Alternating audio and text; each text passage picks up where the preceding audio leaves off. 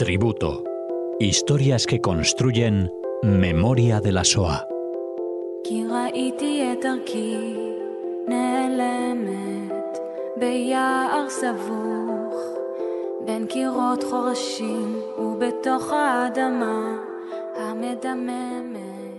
Bienvenidos oyentes de Radio Sefarad a este nuevo tributo que Cecilia Levitt nos acerca aquí a Radio Sefarad. Hola Cecilia.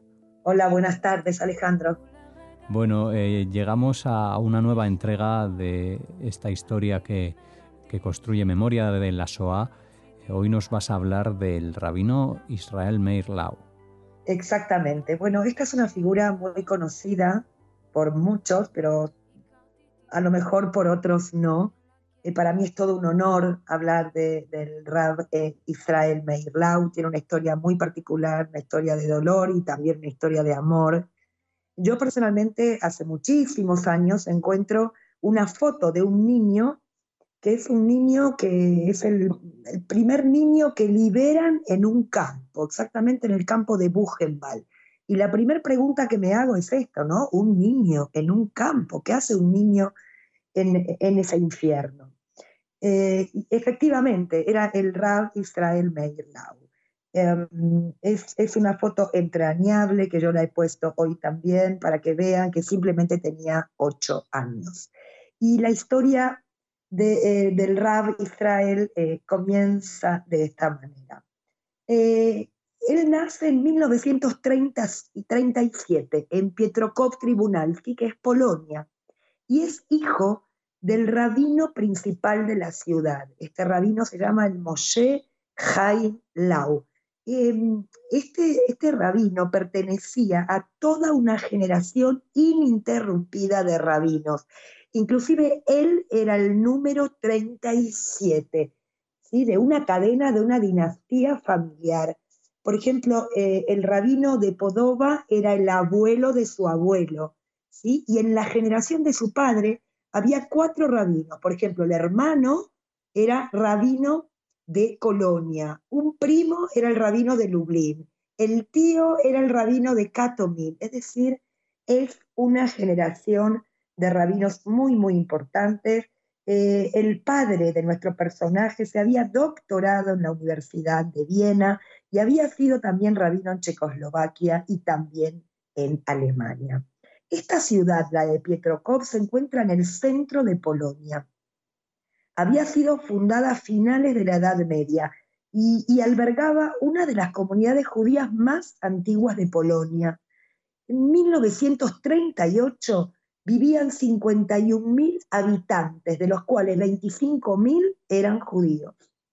Y por supuesto que tenía una vida cultural eh, y religiosa inmensamente rica. Hablamos de sinagogas, de yeshivot, de academias rabínicas, de publicaciones en yiddish, en hebreo, en polaco.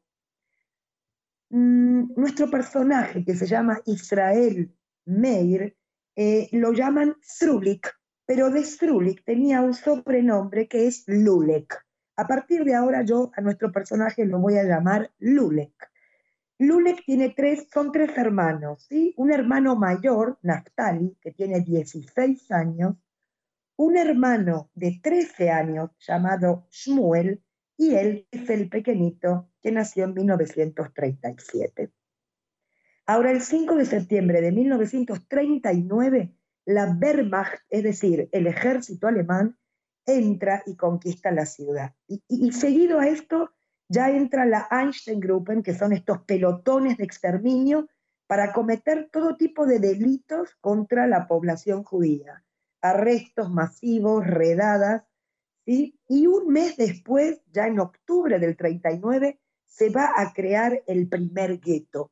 Muchas veces creemos que el gueto de Varsovia fue el primer gueto, pero no, es el gueto de Pietrokov. Toda la población judía, estamos hablando de 25.000 judíos, fueron llevados allí. Lulek es pequeño, tiene solo dos años cuando su vida se transforma de manera radical. En el gueto se las apañan para, bueno, para sobrevivir, la familia permanece unida, las condiciones del gueto son deplorables y van a pasar ahí tres años. Ahora, en 1942, ya comienza la operación Reinhardt, es decir, las deportaciones de los judíos a los campos de exterminio. Aquí los habitantes de este gueto están desesperados porque conocen, ¿no? escuchan, saben de que van a deportarlos. Ellos, em, los dirigentes de, este gueto se reúnen ¿no? para discutir la posibilidad de resistir a estos transportes mediante la fuerza. Y algunos comparten esta opinión y otros la, rechazan enérgicamente porque insisten en la responsabilidad hacia aquellos que tienen posibilidad de permanecer vivos. Otra posibilidad, por ejemplo, era escapar fuera del gueto. E inclusive las mujeres cosen mochilas y las llenan con, con artículos necesarios.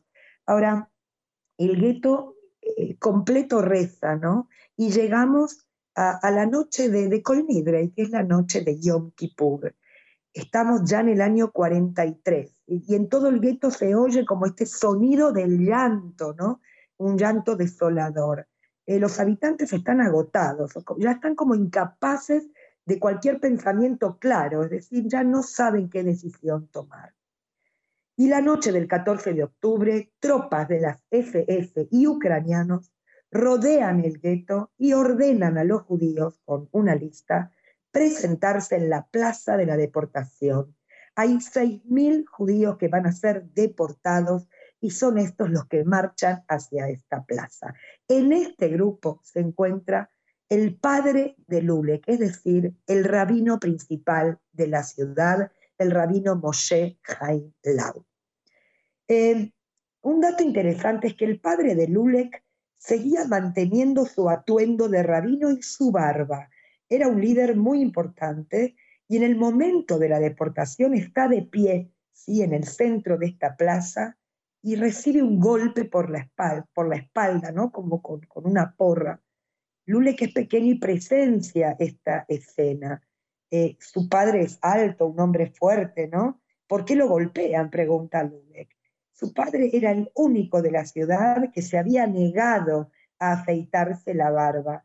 Los judíos de Polonia eran muy tradicionalistas y, este rabino no era un modelo para todos ellos y él decía, si nos quitan esto, nunca volveremos a ser lo que fuimos. Y desobedece en público y es golpeado por el comandante de la Gestapo. Su padre, el gran rabino, fue transportado en un vagón junto con su hijo de 13 años, Shmuel Itzik Milik, al campo de Treblinka y allí directamente asesinados en las cámaras de gas. Este eh, rabino tenía apenas 50 años. Su madre, Jaya Fogelman, y Lulek se van a esconder en un sitio que su padre había preparado antes de la deportación. Y Lulek recuerda haberle preguntado al padre, ¿por qué no vienes con nosotros? Y es ahí donde el padre responde que los alemanes lo conocen, porque es una figura importante dentro de la comunidad y que lo van a buscar a él, que no van a dejar eh, la ciudad sin encontrarlo. Dice, si, si me escondo, buscarán hasta el último rincón de la ciudad, en cada búnker, en cada refugio, en cada ático, en cada almacén, y vosotros tendréis más posibilidades de salvarse. Es decir, él no quiere poner en peligro de muerte a los demás. Es así como Lule y su madre se van a esconder tres días y tres noches en el ático de una casa desierta. Lulek ya tiene cinco años y medio. Su madre inclusive prepara eh, unas galletas de miel, ¿sí? eran unas galletas que especialmente a Lulek le gustaban. ¿Por qué? Porque mm, la Gestapo se acerca, eh, Lulek recuerda escuchar esos pasos de esas botas de la Gestapo. Y es ahí donde la madre le llena la boca con esas galletas de miel para que Lulek no emitiera sonido alguno, ni un grito, ni un llanto. Había con ellos otras diez personas en aquel ático encima de, de un baño de esa casa desierta. Y gracias a ese escondite, ellos se salvan de esa deportación. Y como dije, nunca más volvieron a ver a su padre ni a su hermano Milik de 13 años. Ahora Naftali, que es su hermano de 16 años, estaba haciendo trabajo forzado en Auschwitz. Lo habían atrapado en la calle. Fue uno de los que construyeron el riel de Auschwitz a Birkenau. Tenía 16 años. Pero regresa de allí y lo envían a una fábrica de vidrios. Cuando el padre, el gran rabino, el padre de Lule, que el padre de Naftali, sabe que lo van a deportar, se sienta con su hijo Naftali y le va a decir, mira, Israel es nuestro hogar, esa es nuestra tierra. Si por un milagro sobreviven tú y Lulek, vayan a Israel. Y le dice, tu tarea es cuidar de tu hermano que tiene solo cinco años y medio. Y si el milagro ocurre, asegúrate que a través de él sobreviva la dinastía rabínica familiar.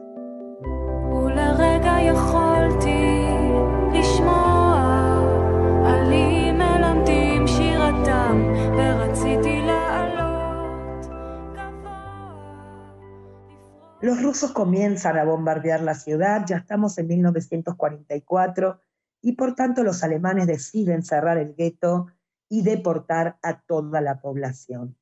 Y por primera vez subirán a, unos trenes, eh, em, trenes de ganado, pero antes harán una selección ahí mismo, es decir, enviarán a las mujeres, a los niños y a los ancianos a determinados vagones y a los hombres a otro. La madre de Lulek percibe que esa selección va a llevar a la muerte a las mujeres y a los niños. Por tanto, coge a Lulek con cinco años y se lo entrega a Naftali y le dice, cuida de él. Su madre, Jaya, se va y va a ser deportada al campo de mujeres de Ravensbrück, donde allí encontró la muerte. Lulek lleva consigo un gran almohadón, una almohada grande que su madre le había fabricado con dos cuerdas, como, como si fuera una mochila. Y Naftali esconde a Lulek en esa especie de, de mochila gigante. Pero la Gestapo, al ver ese bulto tan grande, lo descubre y separan a Lulek y lo envían al vagón de las mujeres. Pero su madre ya no está. Lulek viajará solo, sin su padre, sin su madre y, sin su hermano. Pero Naftali, que quiere cumplir ese deseo de cuidar a su hermano, alcanza a ver a Lulek subir a uno de los primeros vagones. Y a lo largo del viaje el tren se detiene varias veces. Y es así como Naftali logra salir y empezar a llamar a su hermano a los gritos, Lulek, Lulek y lo encuentra y se lo lleva con él. Viajarán juntos finalmente en este tren y van a ser transportados al campo de trabajo de Chestojova. Allí Naftali y Lulek, con cinco años, trabajarán a lo largo de cuatro meses en trabajos forzados. Y al poco tiempo nuevamente subir a aquellos vagones herméticamente cerrados. Pero esta vez llegarán al campo de Buchenwald. Este campo era un campo solo para hombres. Estaba situado en Alemania, en la Baja Sajonia, y era un campo para prisioneros políticos. Naftali se da cuenta ahí el peligro que corre su hermano, ¿no? que lo pueden matar inmediatamente a su llegada. Lulek ya tiene siete años y medio.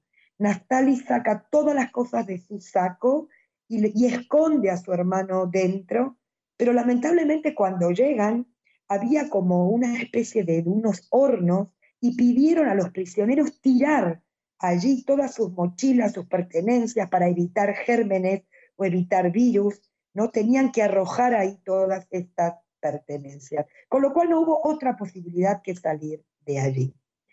Inventan una historia que él era un niño polaco que durante los bombardeos sobre Varsovia lo habían cogido junto con amigos judíos. Naftali le dice que hablen solo polaco, nada de yiddish, nada de hebreo. Y aquí los separaron. Naftali fue al bloque 59 con los judíos y Lulek en el bloque 8 con los prisioneros rusos. Un hombre que se apiada de él, era un alemán prisionero, lo lleva con él, sabe que es judío, ¿sí? Eh, y lo lleva a su bloque, se llamaba Haman, este alemán que le, dio pena, eh, lo va a proteger.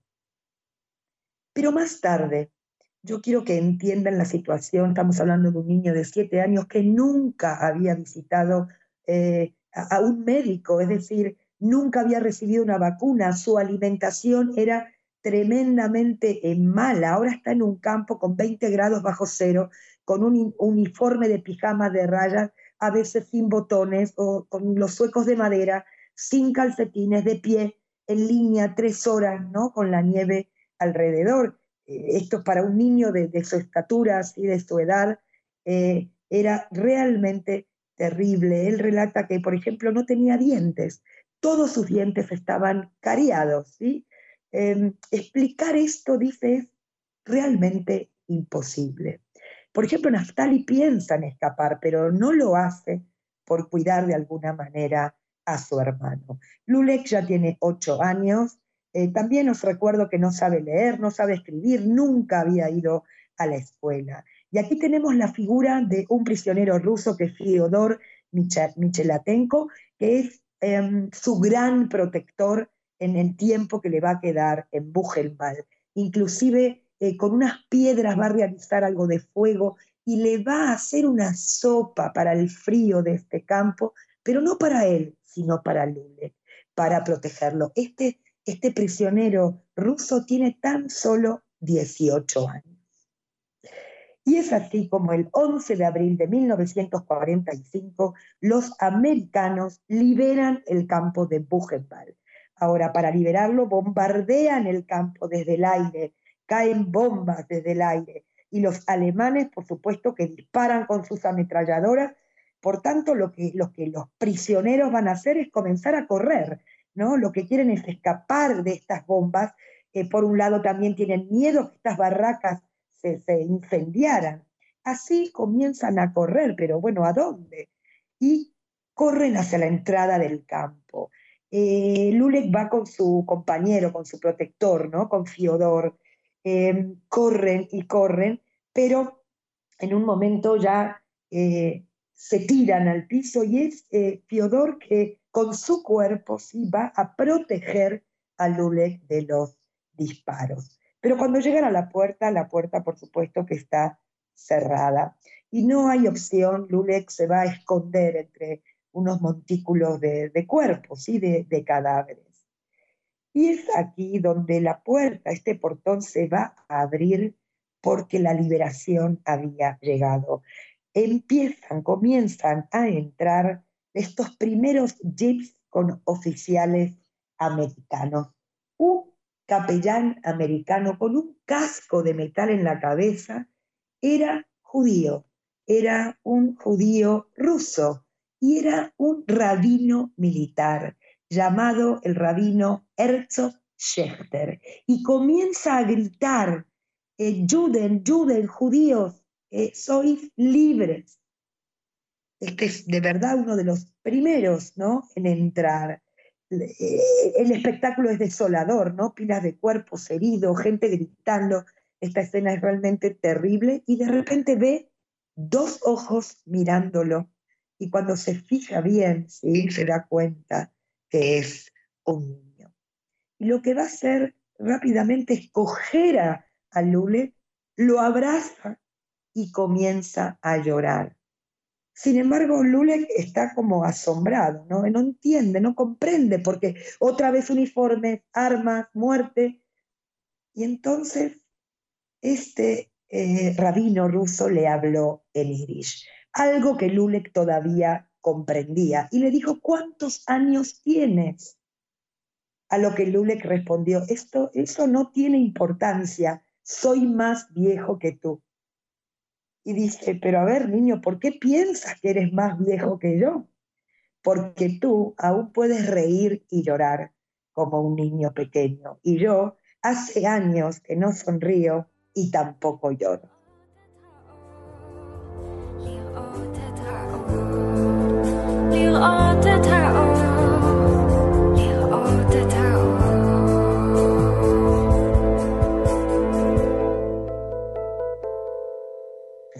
Meses pasó en Buchenwald y una vez liberado, Naftali, su hermano, se va a preocupar y a ocupar eh, de que ambos lleguen a la tierra de Israel y no a ningún otro lugar, eh, cumpliendo un poco el mandato de su padre.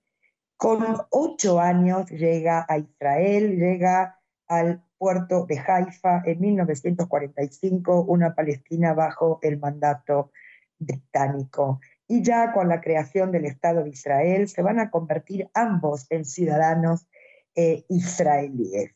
Un tío, que es el tío rabino Fogelman, eh, había emigrado a Palestina y es él quien los va a acoger. Eh, desarrollaron su vida ahí, por supuesto. Naftali, su hermano, se convirtió con el tiempo en cónsul de Israel en Nueva York, fue asistente de Moshe Dayan y luego más tarde de Shimon Pérez, que en su momento era ministro de Defensa. Eh, su hermano Naftali falleció hace poco tiempo en Jerusalén. Eh, y Lulek, nuestro personaje, se encaminó hacia el rabinato, ¿no? para no romper esa dinastía y se va a ordenar, va a estudiar en una yeshiva y se va a ordenar como rabino en 1971, siendo muy, muy joven. Em, estudió, por supuesto, como digo, en muchísimas eh, academias rabínicas, Torah y Talmud.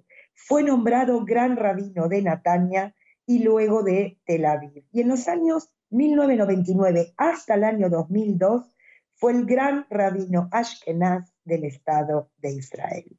Y posteriormente ya regresó a su puesto de gran rabino de Tel Aviv hasta hoy en día con sus 84 años. Él se ha ocupado intensamente de la memoria y de la conmemoración del holocausto a través de numerosas eh, apariciones, escritos en todo el mundo, incluida su autobiografía que la va a escribir 60 años. Ahora, eh, visitó al Papa Juan Pablo II en los años, en el año 93. Este fue un encuentro muy, muy valioso eh, porque Juan Pablo II durante la Segunda Guerra Mundial eh, vivía en Cracovia. Y Juan Pablo II, ¿qué le dijo? Dice, yo recuerdo a tu abuelo, recuerdo que era el rabino de la ciudad y lo recuerdo yendo a la sinagoga los sábados con todos sus nietos. ¿Cuántos nietos tenía? pregunta el Papa. Y el, el rabbi Israel Meir Lau le contesta, tenía 47 nietos. ¿Y cuántos quedaron con vida? preguntó el Papa. Solo cinco. Voy a ir cerrando mi tributo de hoy. Em, hace pocas horas, tengo que ser honesta, a través de un compañero de trabajo eh, que llamó directamente por teléfono al, Rab Israel Meir Lau a su casa de Tel Aviv y le pidió unas palabras, un mensaje para nosotros, para nuestro programa. El mensaje está en hebreo, pero lo que dice ahí sobre todo nos da su bendición eh, y nos habla de la importancia ¿no? de, tener un propio Estado em, y de conmemorar y de transmitir a las generaciones siguientes el legado y la historia de la Shoah.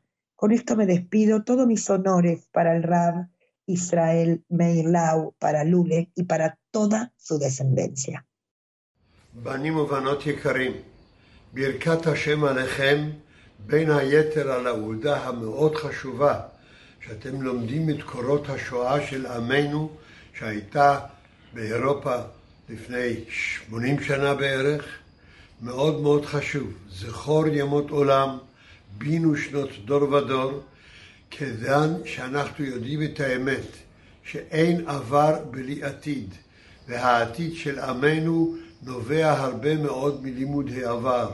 ומה אנחנו למדים בין היתר מהעבר הזה?